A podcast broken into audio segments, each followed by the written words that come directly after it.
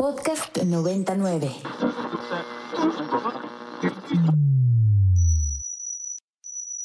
Ingresando código de acceso. Verificando permisos. Trazando ruta. Novena dimensión. Acceso temporal. Autorizado. Abriendo portal en 5, 4, 3, 2, 1.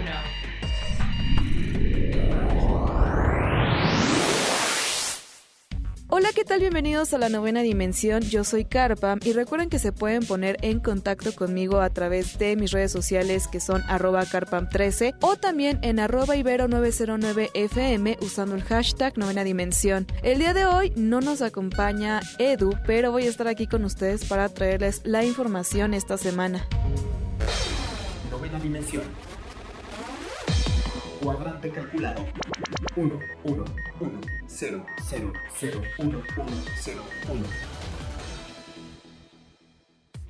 Y amigos de la novena dimensión, pues como saben en nuestro espacio de entrevistas, pues platicamos con diferentes personalidades de diferentes rubros y sobre diferentes temas. Y el día de hoy nos acompaña en cabina Luis Fernando Martínez, CEO del equipo de Six Karma, que recientemente cumplió años este gran equipo. Y pues bueno, venimos a platicar con él de diferentes temas. Pero pues antes de empezar, Luis Fernando, pues bienvenido a la novena dimensión, ¿cómo estás? Muy bien, Carmen, muchas gracias. Estoy muy contento que me hayas invitado a tu programa y bueno, también hablar un poco con todos los radioescuchas que tienes.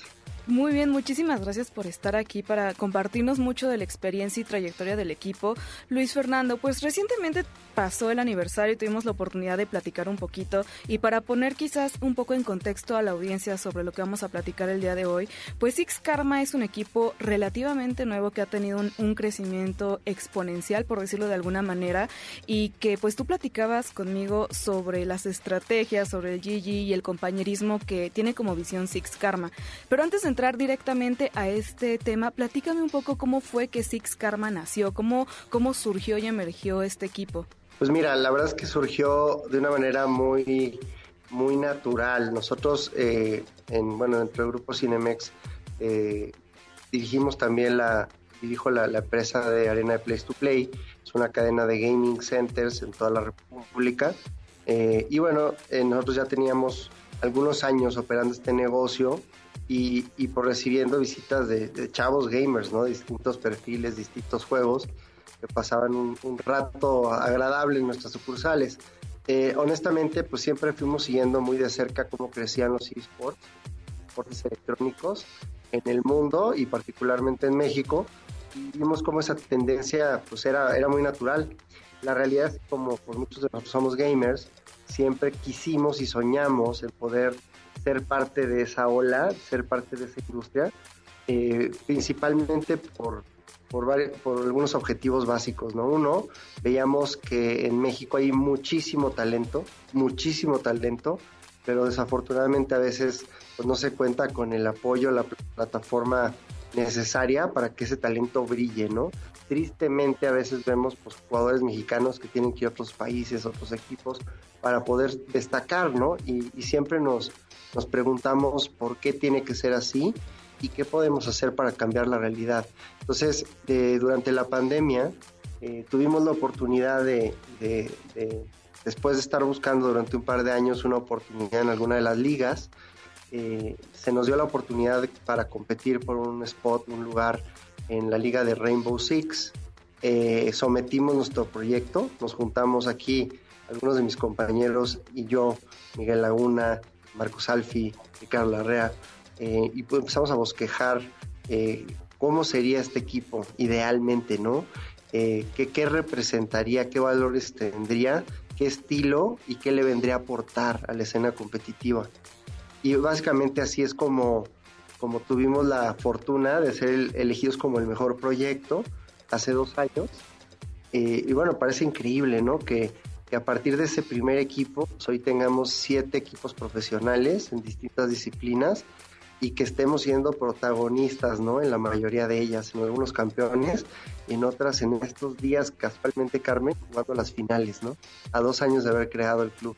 A dos años, tan poquito tiempo que quizás a muchos otros equipos les cuesta muchos más años, ¿no? De crecimiento, eh, de buscar estrategias. Y Six Karma, pues en dos años ha logrado muchísimas cosas bastante grandes, ¿no? Y dentro de las mismas mencionabas la pandemia. La pandemia, si bien fue un catapultador para muchos equipos, para los esports en general, aquí en México quizás se quedó un poco estancado, ¿no? Y es a lo que quiero seguir. Eh, eh, digamos que en, México hemos podido notar que existe quizás falta de compañerismo entre los mismos jugadores referentemente en otros títulos, como que siempre está esta rivalidad de este es de Valorant y nosotros somos de League of Legends, cada quien por su lado a pesar de que son del mismo equipo, o incluso eh, pues a pesar de que se gana un torneo, en los mismos torneos hemos llegado a ver actitudes antideportivas, y esto lo menciono porque al ser considerado un deporte digital, se ha hecho mucha comparativa de que si se considera un deporte o no se considera un deporte y creo que para poderlos considerar un deporte también debería existir regulaciones ante actitudes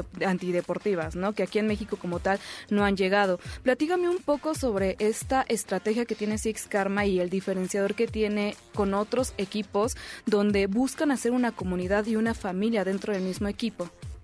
Sí, fíjate que y básicamente tiene, tiene una esencia muy particular Six Karma, ¿no? O sea, Six Karma no es un equipo que venga a robárselo el fandom de, otros equipos, ¿no? Que busque pelearse o, de alguna manera, ¿no? Competir de manera frontal en ese sentido. Nosotros queremos competir en, los juegos, ¿no? En los mapas. Eh, queremos ser los mejores, pero detrás de eso, de, de, de, esa, ser el mejor, ¿qué implica, no? Eh, implica mucho trabajo, mucha dedicación, eh, mucho deportivismo ¿no? Este, y, y, sobre todo una cultura muy colectiva. O sea, desde nuestro propio nombre, ¿no? Y hace poco en, el evento de, aniversario, eh, nuestro, nuestro director de, de Cinemex, nuestro CEO, eh, explicaba muy bien, ¿no? Cómo Six Karma, eh, pues desde su mismo nombre, como fue concebido, pues abarca esas, esas, esas dos palabras, ¿no? El tema, pues karma, donde pues básicamente, de manera muy resumida, es todo lo que haces se te regresa, ¿no? Si tú trabajas con empeño, con dedicación, si tú eres un buen miembro de un equipo, si tú apoyas, todo eso se va a capitalizar en el resultado individual y en el del equipo, ¿no? Y Six, que es un número, el número 6, pues un número eh, muy asociado con la familia, con un grupo, con un clan, ¿no? Entonces nosotros en Six Karma eh, venimos a trabajar duro, a hacer equipo, ser buenos deportistas, y de esa manera un poco elevar la barra, eh, lo que se espera de los equipos, ¿no? Que, que podamos poner ese ejemplo, además de, triunfar y ser ganadores, lo hacemos de la manera correcta. ¿No? Entonces, eh, ¿cómo lo manifestamos más allá de competir en cada liga? Eh, si tú te fijas, hemos tenido algunos eventos en donde somos más universales, o sea, invitamos gente de otros equipos, tratamos de, de amalgamar como todos estos juegos, ¿no? A nuestro aniversario vino gente de Valorant, vino gente de Rainbow Six, vinieron de Free Fire, vinieron, ¿no? vinieron comentaristas, casters, publishers. O sea, en realidad Six Karma está haciendo de una manera muy natural y muy bonita esa amalgama, ese punto de unión en donde nos encontramos entendemos que como región tenemos que trabajar juntos para que nuestro nivel competitivo suba para que el talento de nuestra región se desarrolle y podamos brillar juntos como región, ¿no? Entonces la, visión de Xarma va mucho más allá de ser campeón de manera local. Queremos eh, jalar a todo el ecosistema y apoyar, ¿no? Eh, apoyar cómo, pues muchas veces siendo generosos también. Hemos prestado nuestros eh, arena de place to play, ¿no? Para que otros equipos tengan watch parties. hemos hecho eventos en conjunto, ¿no? Eh, y demás, creamos espacios como un estadio de esports, ¿no? Para que pues la escena suba como tal toda la industria, no nada más nuestro equipo. Claro, dijiste Luis Fernando una palabra que me gustó muchísimo y es brillar, ¿no? Eh, ustedes están como este brillo poniéndolo dentro de la, pues del equipo completo, ¿no? Más allá del título que jueguen y justamente creo que esa es la palabra clave, ¿no? Hacer que todos brillen, compartir un poco del brillo al menos a nivel nacional, ¿no? Como poderlo compartir porque eso es parte del crecimiento que van a tener los esports dentro de nuestro país y que bueno, al final de cuentas nos va a beneficiar a todos los que estamos involucrados dentro del medio.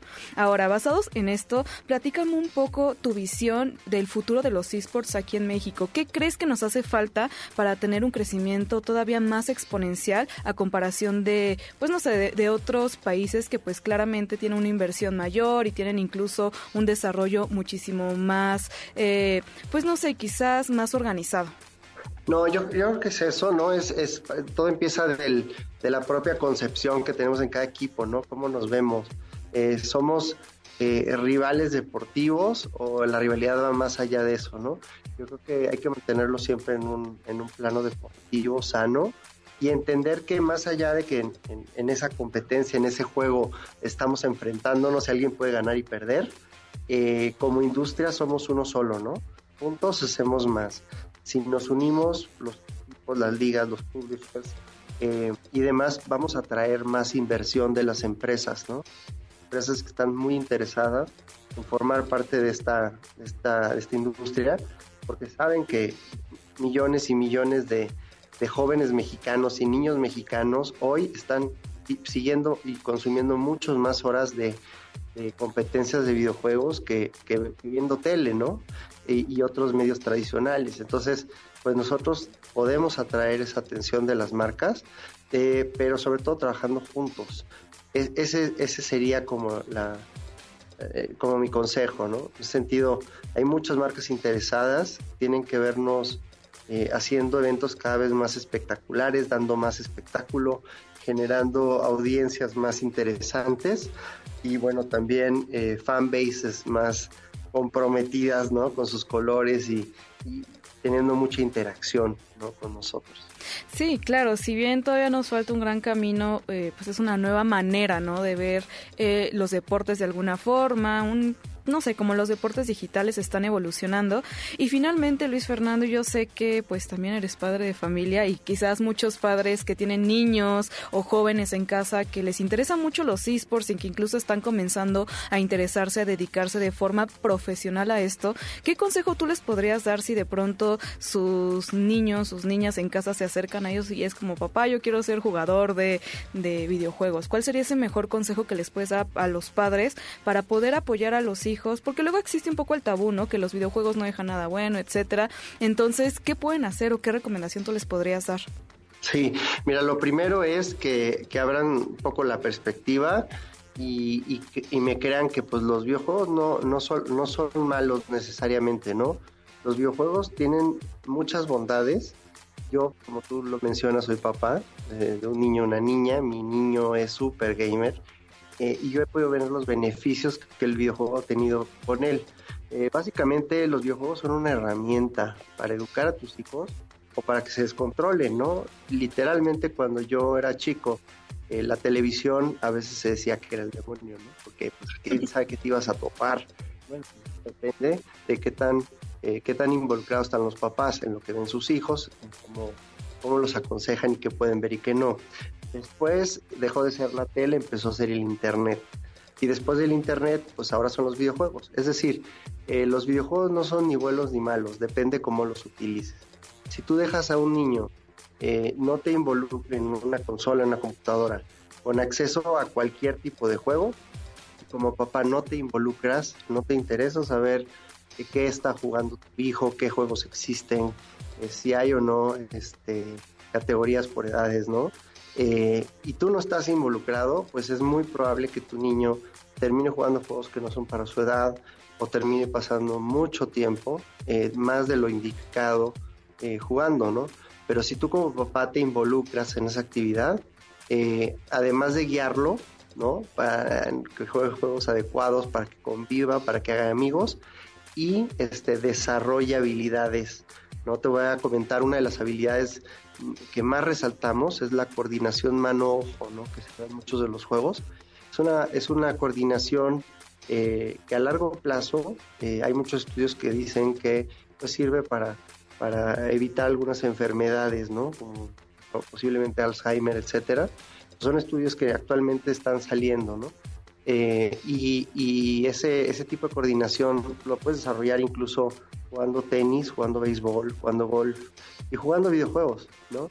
Eh, esa comunicación en, un equipo eh, esa lectura de mapas, ¿no? La ubicación espacial, que es tan importante en los niños, se desarrolla de una manera impresionante en los videojuegos, ¿no? Y bueno, y muchas otras bondades.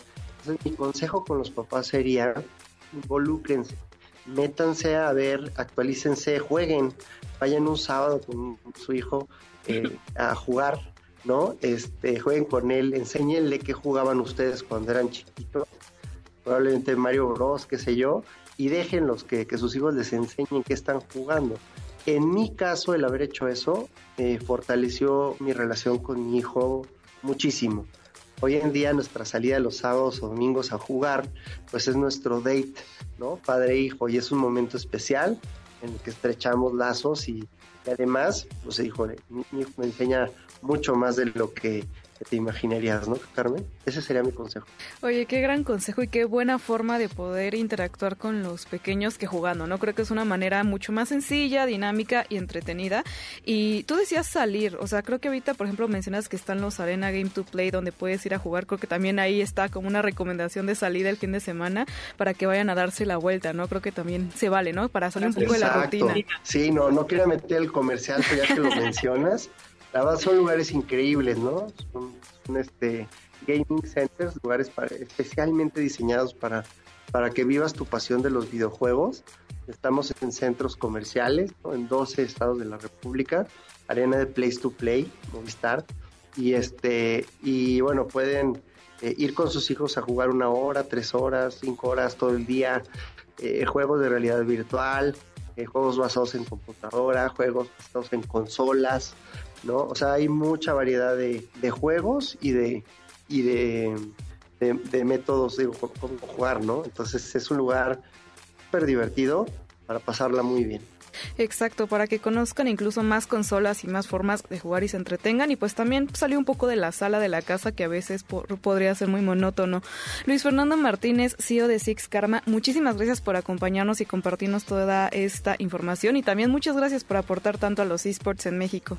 Con muchísimo gusto. La verdad, muchas gracias, Carmen, por el espacio. Eh, contentísimo de hablar contigo y pues si nos más adelante aquí estaremos, por supuesto. Alerta de acceso. Alerta de acceso. Novena dimensión. Novena dimensión. Alerta de acceso. Alerta de acceso. Acceso temporal el portal está comenzando a sonar y eso quiere decir que ya está por cerrarse. Nosotros nos escuchamos mañana en punto de las 6:10 de la mañana. Bye. 3, 2, 1. Cerrando portal. Novena dimensión. Para más contenidos como este, descarga nuestra aplicación disponible para Android y iOS o visita ibero909.fm.